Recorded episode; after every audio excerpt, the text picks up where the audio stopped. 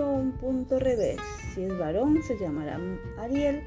Si es mujer, se llamará Muriel. Repetía la señora Chinche mientras tejía. Un punto derecho, un punto revés. Como nacieron mellizos, a todos en el jardín les pareció divertido llamarlos Ariel y Muriel. Ariel y Muriel. Bah, qué chinchos, ¿no? Refunfuñó duendecillo membrillo, quien no encontraba motivo para sumarse al regocijo que reinaba en el jardín. No presta atención al duende, se encargó de decirle Lucy Luciérnaga a la mamá Chinche. Siempre ha tenido modales un poco oscos, pero en el fondo es un buen duende. Lo que pasa es que no puede evitar que los niños lo exasperen. ¿Que los niños lo exasperen? Bueno, pues que se case y cambiará de opinión. Como es de suponer, Membrillo no se casó jamás ni cambió la opinión que tenía sobre los niños especialmente sobre los chinches. Sus vecinitos solían visitarlo y se le trepaban para jalarle los pelos de la barba o para jugar al caballito. ¡Arre, arre, arre! Esta vez el juego consistía en rodar sobre el montón de hojas secas que el hombrecito de la barba blanca había recogido. ¡Santo cielo! Ya no saben qué inventar. Y además, ¿qué forma de esa de reírse y de gritar? ¿Qué se han creído? Dígame, dijo levantando la voz. ¿Se van a quedar aquí mucho rato? Sin dejarse impresionar en lo más mínimo, los mellizos soltaron una risotada que hizo volar las hojas. Basta ya, esto es demasiado.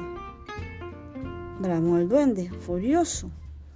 Ahora verán de lo que soy capaz. Paciencia, membrillo, paciencia, exclamó Escarabajo Gustavo, que como buen vecino se había acercado a ver qué pasaba. No seas tan duro con los pequeños, después de todo no son más que niños, y por su naturaleza los niños son bulliciosos e inquietos, especialmente si nadie se ocupa de ellos. Vaya, don Garabato, más vale que te ocupes de tus obras maestras, replicó el duende antes de retirarse y añadió, si tanto te gustan los niños, querido artista, te haré una propuesta, que espero te dé la razón y me traiga alivio. Entonces tomó a los mellizos de las manos, se acercó al escarabajo y con una sonrisa maliciosa le dijo, mi querido Gustavo, me gustaría que te llevaras a estos adorables chinches y que los pusieras a pintarrejar.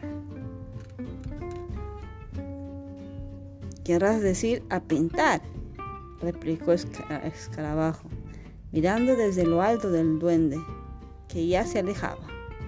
Eso, eso, a pintar, o qué sé yo. ¿Qué dices, membrillo? Eso es imposible, ¿sabes?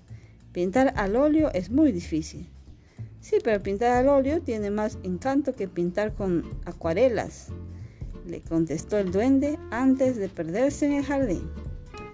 Poco me importa que este cascarrabia se burle de mí, dijo Gustavo con aire despectivo. Te voy a enseñar cómo se trata a los niños. Y presto a emprender la marcha gritó alegremente, vamos, vamos, deprisa. Todo el mundo a ponerse en fila. Hagamos un trencito. Chu, chu, chu. Chu, chu, chu. Fiu, fiu, fiu. Vamos derechito a mi taller de pintura.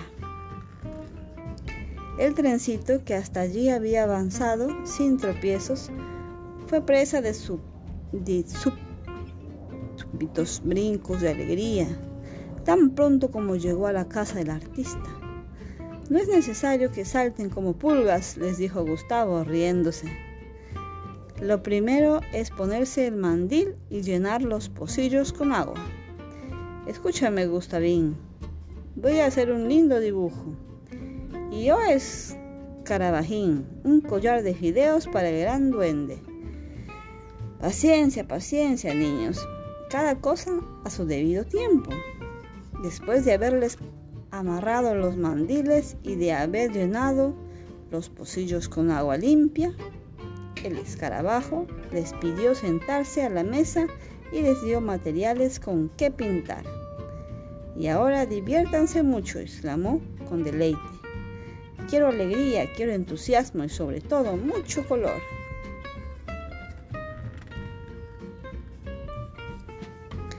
Gustavo no imaginó las consecuencias de lo que decía.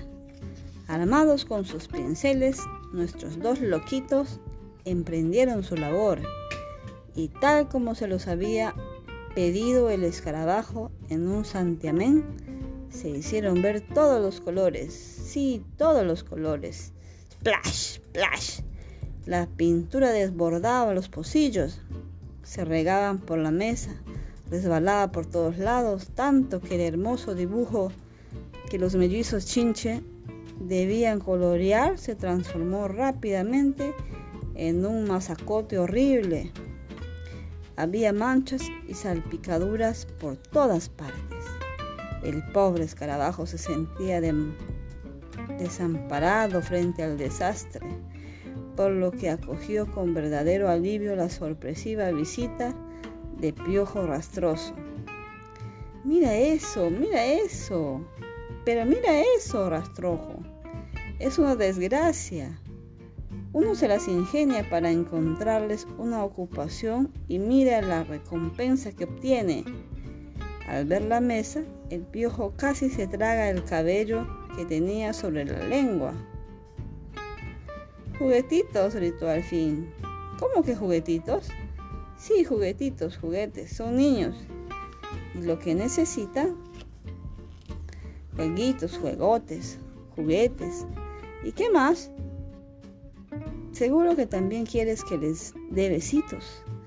Gritaba Gustavo mientras botaba a todo el mundo de su casa. Tengo mejores cosas que hacer, así que darles juguetes o a estos niños insoportables. Él se lo pierde. Jugaremos sin él, dijo el piojo, haciéndoles una señal a los pequeños para que lo siguieran. Haremos saltos de rana con Juliana Rana.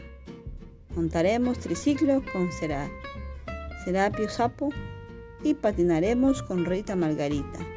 Después jugaremos a patear penales con al abejorro modorro. Saltaremos la soga con araña maraña y haremos muchas otras cosas divertidas. Mientras Rastrojo les hablaba, los pequeñines imaginaban la felicidad que les guardaba.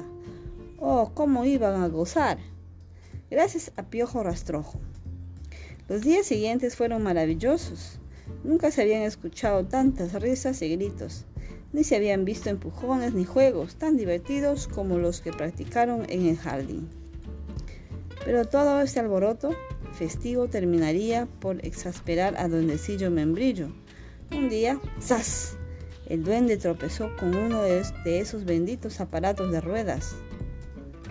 Perdió el equilibrio y con las justas se libró de una caída estrepitosa. Furioso, el hombrecito de la barba blanca declaró que el vaso estaba lleno, que esa era la gota que lo había rebalsado y que a partir de ese momento confiscaría todos los juguetes que encontrara.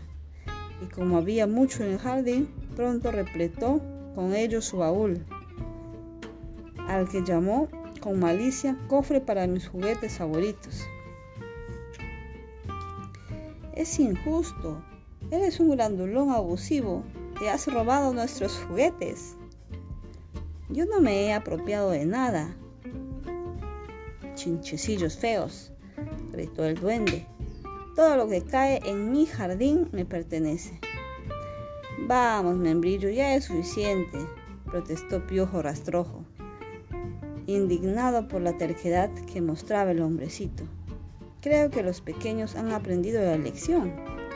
He dicho que Quedan confiscados, respondió el duende, y les tiró un portazo en la nariz, a la vez que chillaba, confiscados.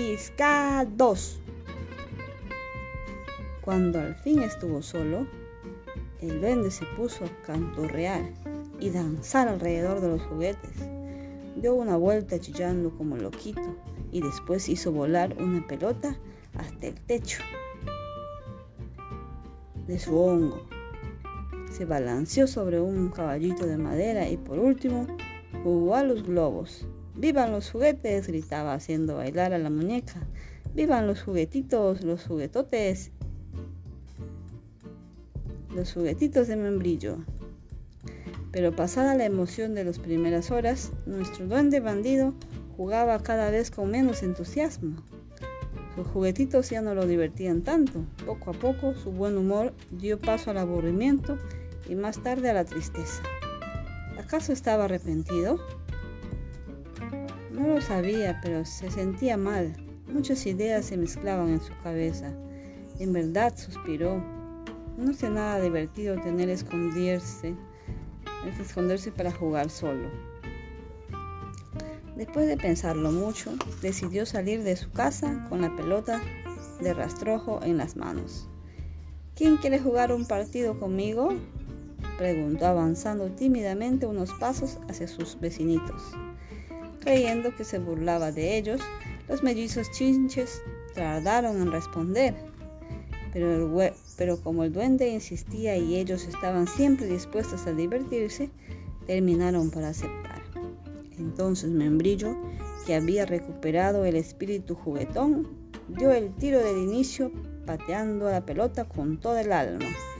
Pero, oh calamidad, esta fue a parar directamente sobre las flores de Gustavo. Otra vez estos benditos chiquillos, gritó el escarabajo saliendo furioso de su casa. Lo veo y no lo creo. Miren, ¿en qué estado han quedado mis flores? Vamos, Gustavo, no seas tan severo con los pequeñines, dijo Membrillo sonriendo tranquilamente. Después de todo, son solo niños y los niños tienen mucha energía que gastar y necesitan divertirse. Recuerda que tú mismo me lo decías. Al oír estas palabras, el escarabajo dio un gran suspiro, inclinó la cabeza pensativo y de pronto exclamó, Ariel y Muriel, ¿qué les parece si hacemos un collar de fideos para nuestro duende Gordinflón?